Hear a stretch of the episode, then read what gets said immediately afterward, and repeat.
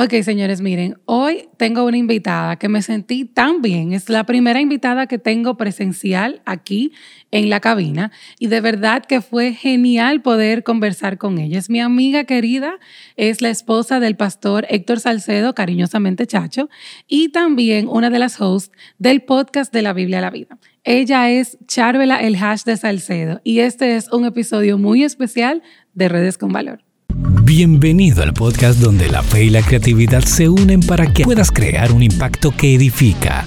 Bienvenido al podcast Redes con Valor con Maciel Mateo. Hola Charvela, ¿cómo estás? ¿Cómo tú estás, Maciel? Yo estoy feliz y como te dije, dije sorprendida porque aceptaste mi invitación. no, mentira. Qué mentirosa. no, no, no. Charvela es eh, alguien a quien yo admiro muchísimo y se lo he dicho varias veces. Eh, su vida, su forma me ministra de, yo no sé cómo explicarlo, pero bueno, es un honor tenerte merecido. aquí. Gracias, la verdad que sí. Eh, tú eres mi amiga y para mí es, mi gozo que tú me hayas invitado y finalmente oh, poder venir porque sé que estábamos cuadrando, pero nada, aquí estamos. Aquí estamos, aquí estamos. Y bueno, como les decía al inicio, vamos a hablar acerca de cómo las redes están, se han convertido, no se están, se han convertido ya. Sí como en una cisterna rota donde estamos buscando algo que nos sacie, pero la cisterna está rota, la cisterna no tiene nada.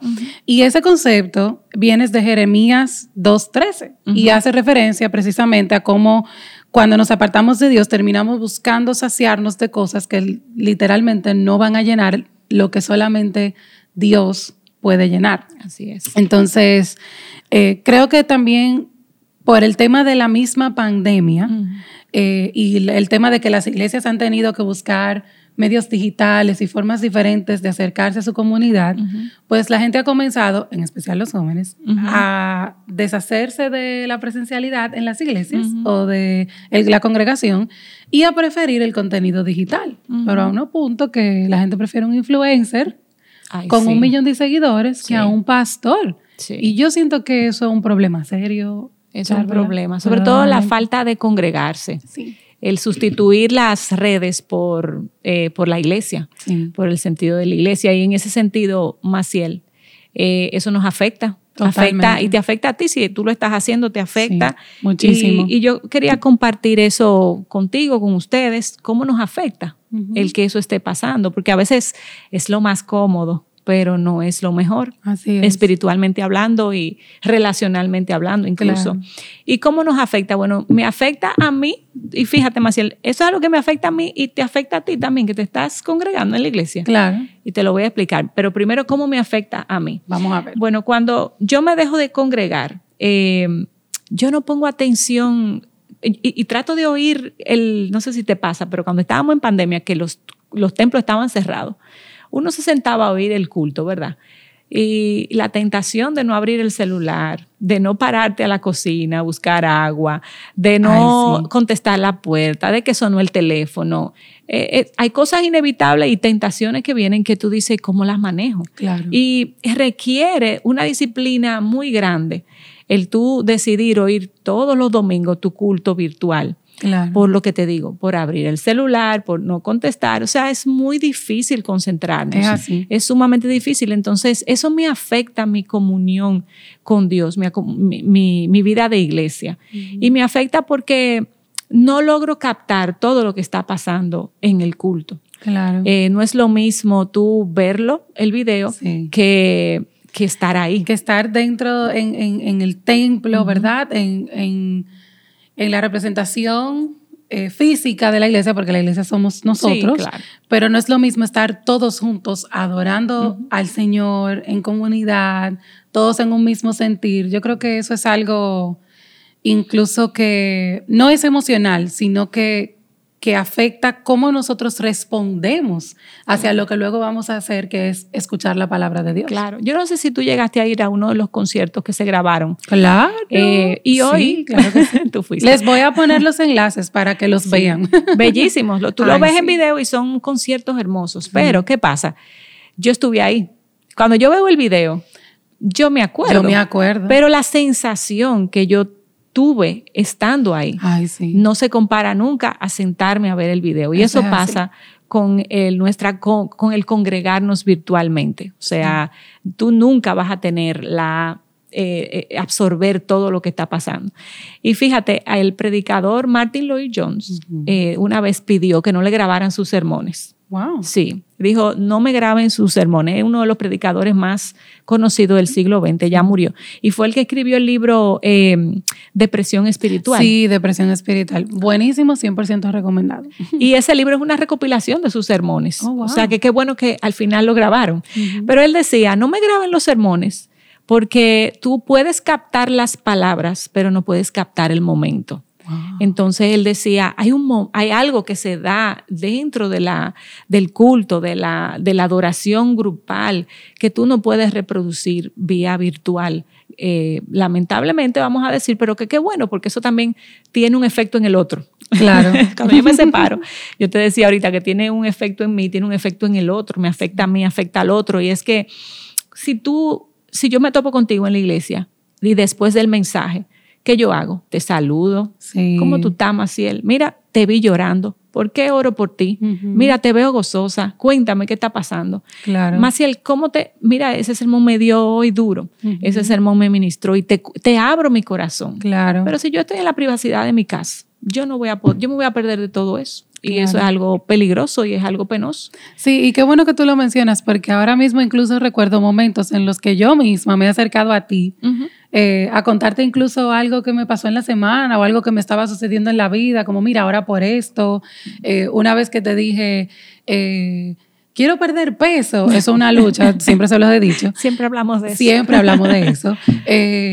Estoy haciendo tal cosa y ¿qué tú hiciste? ¿Y cómo? No sé si te acuerdas de esa conversación. Fue en, el, centro ministerial. Ajá, exactamente. Entonces... Tuve que me acuerdo.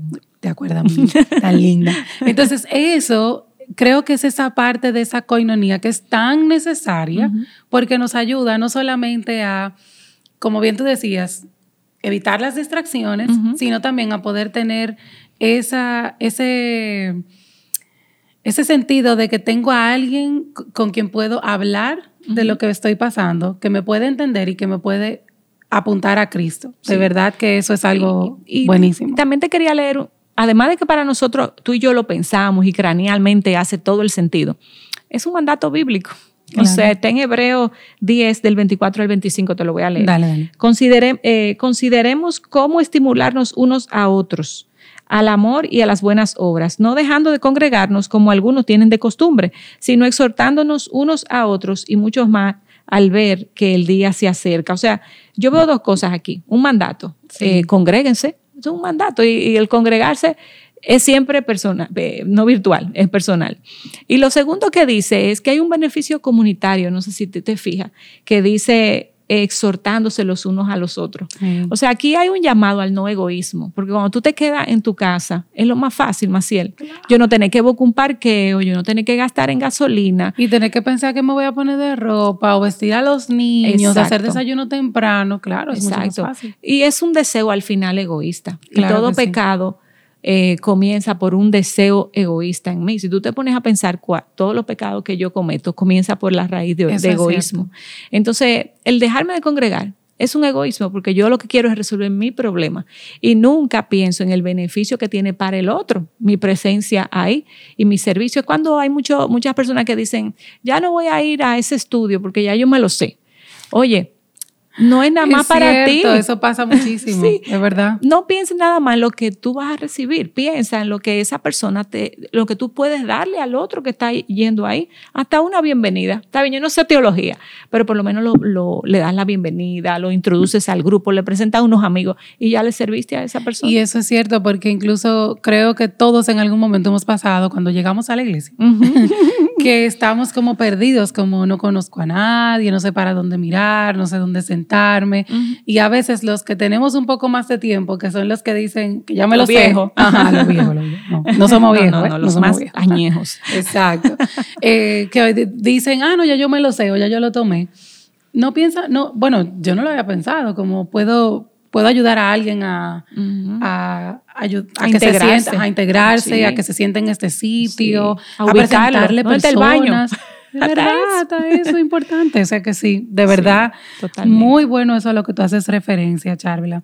Y tú sabes que mm, algo que está pasando mucho y creo que es buenísimo que lo podamos hablar precisamente ahora. Estamos grabando, hoy es 28 y esto sale el próximo miércoles. La semana pasada eh, pasó algo en las redes y fue que unos cantantes muy famosos que dicen ser cristianos Ajá. hablaron, no sé si te enteraste, Mm. A ver, sigue diciendo, a ver. vamos a ver, de que ellos iban a tener un bebé. Ah, ya, sí, sí. Sí, te enteraste. Ajá. y que le iban, que era un hije y que el nombre es un nombre unisex, índigo. Yo sé que ya ustedes saben a quién me estoy refiriendo, pero la idea no es hablar de ellos, sino de cómo estas cosas son las que nos deben de abrir los ojos y prestar atención a lo que estamos consumiendo digitalmente. Porque muchas veces incluso preferimos, o muchos jóvenes prefieren, no escuchar el sermón y escuchar una exhortación que está dando un influencer, Sí. escuchar un testimonio que un influencer que- o un cantante favorito que dice ser cristiano está dando. Ujú. Y entonces ahí la balanza comienza a ser así. Cuando Así es. siempre la palabra de Dios expuesta en la iglesia por un pastor siempre va a tener más peso. Debería. Debería, claro que sí. Ahora, lo que me choca con esto, Charvela, es no ya lo de elige, eso, eso, para- eso es tema de otro podcast, sino esa preferencia de cómo simplemente porque alguien es famoso, porque, porque lamentablemente es idolatría, lo siento, tengo que decírtelo, es idolatría, eh, pre- prefieren los jóvenes ahora este tipo de comentarios o de contenido cristiano entre comillas de estas personas antes de escuchar un sermón de un pastor. Sí, eso, eso pasa en este tiempo donde las redes sociales han inun- inundado y son tan fáciles de, de, de, acces- de, Accesar. accesar, eso es lo que quería decir. Y, y hay un peligro ahí, pero déjame ponerte un ejemplo, que yo sé que muchos de ustedes se van a relacionar con esto, porque vivimos ahora en una generación que hablábamos ahorita de las dietas, pero Ay. vivimos ahora en una generación donde sabemos mucho de keto, de paleo, de ejercicio. la mediterránea, la otra, todita, cosa. sí. Estamos muy empapados con qué hace daño al cuerpo o que no, y somos muy cuidadosos en ver qué es lo que le entramos al cuerpo. Pero cuando se trata de la mente, se nos va todo. No hay, no hay, pal- no hay paleo ni keto para la mente. Tú sabes. Me encantó esa. Entonces yo digo, wow, qué poco eh, profundo estamos siendo, poco cuidadosos con nuestra mente. ¿Qué le estamos dejando entrar? Y así como a veces pensamos, bueno, yo no me debo de comer un dorito, por decir una marca, porque eso no me va a hacer bien al cuerpo. Yo también tengo que pensar que a qué que yo me estoy exponiendo, de qué que yo estoy llenando mi mente. Y como el cuerpo no solo puede comer pan, si tú Mm. comieras pan o solamente comieras eh, lechuga, por ejemplo, eh, tú no tendrías todos los componentes que tú necesitas para tener un cuerpo saludable. Entonces, así mismo pasa con la mente. Yo necesito tener en la mente una dieta balanceada. Me gusta. Y eso del, del balance es que yo debo de exponerme. Oye, ¿dónde? No es que yo voy a, oír de todo. No. Eso es lo que yo quiero decir. Yo lo que quiero decir es que yo tengo que exponerme a un predicador o a predicadores que prediquen todo el consejo de la palabra de Dios. Cuando yo hablo de todo el consejo, quiere decir que me va a predicar cosas que me animan, que son muy, esa es la parte que nos gusta, la- las prédicas, los mensajitos que nos animan, que nos ponen positivo. Pero cuando predico el todo el consejo, también tengo que oír cuando me confrontan y oír esas prédicas y sentarme y, y escuchar. Entonces, tener una dieta balanceada para mi mente donde yo pueda oír lo bueno y lo confrontador, lo animado y lo duro. Claro. Tú sabes, para poder nutrir mi mente. Pero esta generación en la que vivimos solamente queremos oír cosas buenas, cosas cortas, dímelo rápido, eh, dímelo corto y, y que me guste. Y si no me gusta, te dejo de seguir. Exactamente, me gusta, los, le- yo le siempre hablo cuando estoy haciendo estrategias de contenido y eso, le digo a los clientes, tiene que ser bullet points, tienen que ser Sí. cosas directas porque la gente no lee. Sin embargo, cuando lo extrapolamos a el cristianismo, eso no, así no es que podemos vivir. Nuestra vida cristiana no se va a basar en bullet points que vamos a sacar de un texto bíblico, necesita de meditación, de exposición constante a la palabra, de las disciplinas espirituales que estábamos hablando de Sí. eso ahorita antes, de empezar, porque la realidad es que la vida cristiana no es una cuenta de mensajes bonitos, inspiradores y positivos todo el tiempo. Eso es una, eso es una falacia, eso es una Sí. mentira. La Biblia, o sea, Jesús lo dijo.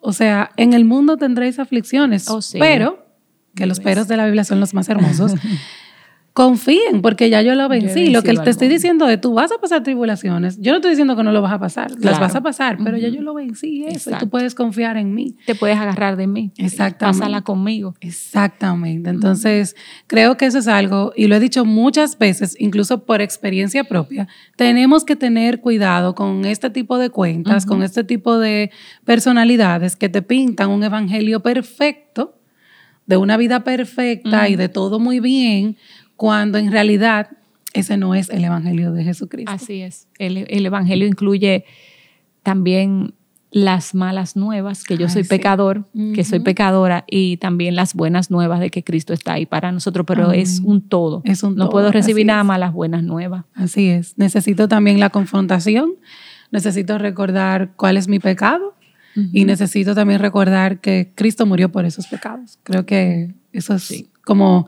ese check que tenemos que hacerle Amén, amén. a esas cosas. Así es. Y bueno, también yo he identificado algunas maneras en las que las redes se han convertido ese lugar, esas cisternas rotas. Y a veces me pregunto, pero ven acá, ¿cómo yo me doy cuenta que las cuentas que yo estoy siguiendo son cisternas rotas? Porque el que está en el error tal vez no sabe cómo, cómo puede darse cuenta de eso.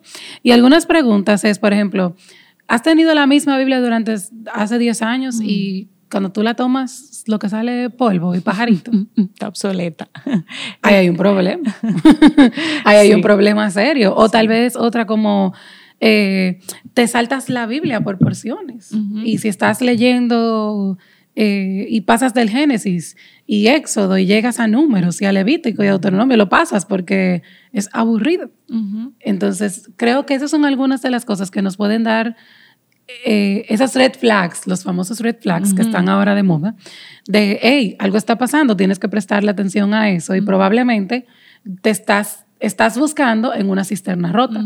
¿De qué otra manera nos podamos dar cuenta, nos podemos dar cuenta si esa es nuestra condición? De, tú dices de buscar en cisternas rotas, ¿verdad?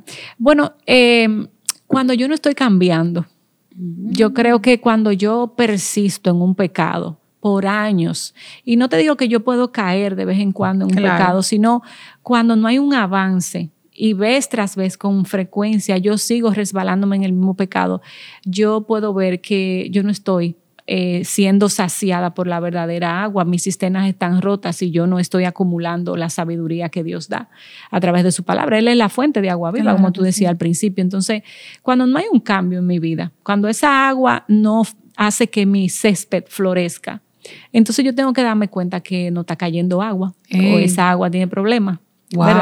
Entonces, yo pienso que nos debemos de revisarnos y revisar lo que estamos consumiendo, como yo te decía ahorita, porque eh, una vida espiritual que avanza no se logra rápido. Lo que estamos viendo hoy en día son frases cortas en Instagram, que bueno, ya ese es mi devocional. O me quedo Ay, con no. una frasecita y esa es la frasecita a meditar. No, las disciplinas espirituales se logran con inversión de tiempo y no es, y no es así de fácil de, no es un chip que te ponen.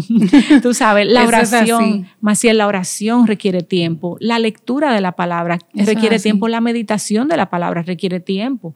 Entonces yo no puedo eh, sumarme a la corriente de este mundo de hacer todo eso tan rápido o coger o tomar, perdón, eh, como bytes, como pedacitos de, de cada cosa y querer llenarme con eso.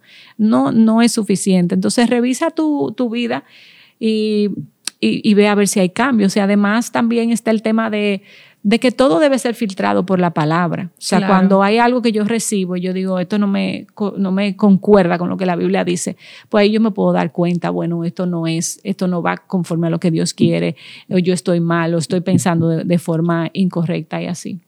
Claro, y, y qué bueno que tú mencionas eso, Charvela, porque yo creo que, y más el tema de el estudio de la Biblia, la meditación, porque he visto desde Biblia Creativa, tú Ajá. recuerdas eso hace muchos años, que la- las chicas quieren como, eh, eh, veo eso más en las mujeres, como mm, leer la Biblia y de repente como ya ser eh, experta o poder a- incluso abrir una, una cuenta para enseñar a, a otras. Y hay como ese, eso está como de moda, como que las chicas quieren, como yo quiero ministrar, yo quiero enseñar, y no está mal, no es un mal deseo. Lo que pienso es, en eso que tú decías, esto necesita tiempo. Cuando, y lo de tomo testimonio, cuando yo inicié Biblia Creativa fue a raíz de Mujer Verdadera, mm. ¿te acuerdas? Que fue la primera en español que se hizo en nuestra iglesia, en la IBI, y en esa conferencia Dios me dio un jamaquión, como nosotros decimos en dominicano, y, y era de que yo nunca había leído la Biblia completa. Y yo era de las que me saltaba todo, o sea, yo quería irme a los versículos de promesas, a los salmos, a la sabiduría de los proverbios eh, o a saber de Jesús, a indagar más de quién él era, pero yo nunca quería leer la Biblia entera, yo decía números, eso yo no necesito, eso, es para los pastores, la gente que estudia teología y estoy estudiando teología ahora. Entonces... Luego de que pasaron cinco o seis años, fue que yo, yo pude desarrollar ese, ese hábito, porque mientras más busco y mientras más leo, Exacto. entonces más quiero, más quiero. Deberías. Exacto. Entonces, esto no fue algo de la noche a la mañana, eso no fue algo que se dio instantáneo, como pasa con las redes. Exacto. Y por eso me gusta que lo hayas mencionado, porque ese yo creo que ese es el problema más fuerte que tenemos hoy en día. La inmediatez, la vida microondas y querer todo rápido y no sacar tiempo en lo absoluto para meditar.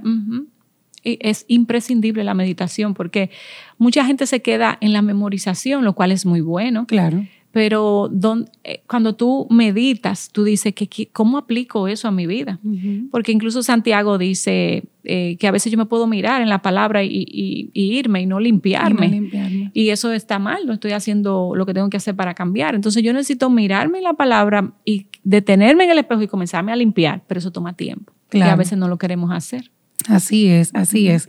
Charvela, te tengo una última pregunta. Bueno, no, me faltan tres. Pero las últimas dos son personales, para que, para que la conozcan un chingo. Yo también, porque yo no sé la respuesta. Ah, Pero esta es más en cuanto a tu uso de las redes. Tú no eres una usuaria muy... No. Tú no, tú no la usas mucho, así. Ustedes no van a encontrar a Charvela haciendo live ni stories. Ella no... Eso no es parte de ella. ¿Hay algún motivo, una razón por la cual? Yo creo que hay una mezcla. Personalidad. Tú me ves extrovertida, ustedes me pueden oír extrovertida, pero, pero no. Quizá como para, tal vez me tomo esto, yo no, yo tengo 40 años apenas, yo me considero una persona pero joven. Tú eres jovencita. Exacto, o sea que esto, yo estoy en Y se ve jovencita como No, me veo de 15. pero mira, porque yo me lo han preguntado y yo he pensado la respuesta. Yo me he tomado, al principio cuando saqué mi Instagram, yo comencé a postear muchas cosas. Y yo dije, espérate, espérate, espérate, vamos a bajarle un poquito la intensidad a esto por varias razones. Primero, porque yo tengo hijos y yo quiero, yo no quiero darle a ellos el ejemplo, pero antes de nada, esto es algo personal. Claro. No, quiere, no quiere decir que si tú haces lo contrario estás mal. Esto es, algo que yo, por mi vida, por lo que me ha tocado vivir, por lo que tengo en mis manos, esto es lo que yo he procesado para mí. Entonces yo tengo hijos, eh, adolescentes que están viendo mi interacción con el celular. Cuando tú quieres tener una página de Instagram activa, tú tienes que invertir tiempo. Mucho tiempo. Tú tienes que responder preguntas, tienes que tomarte foto y subirla.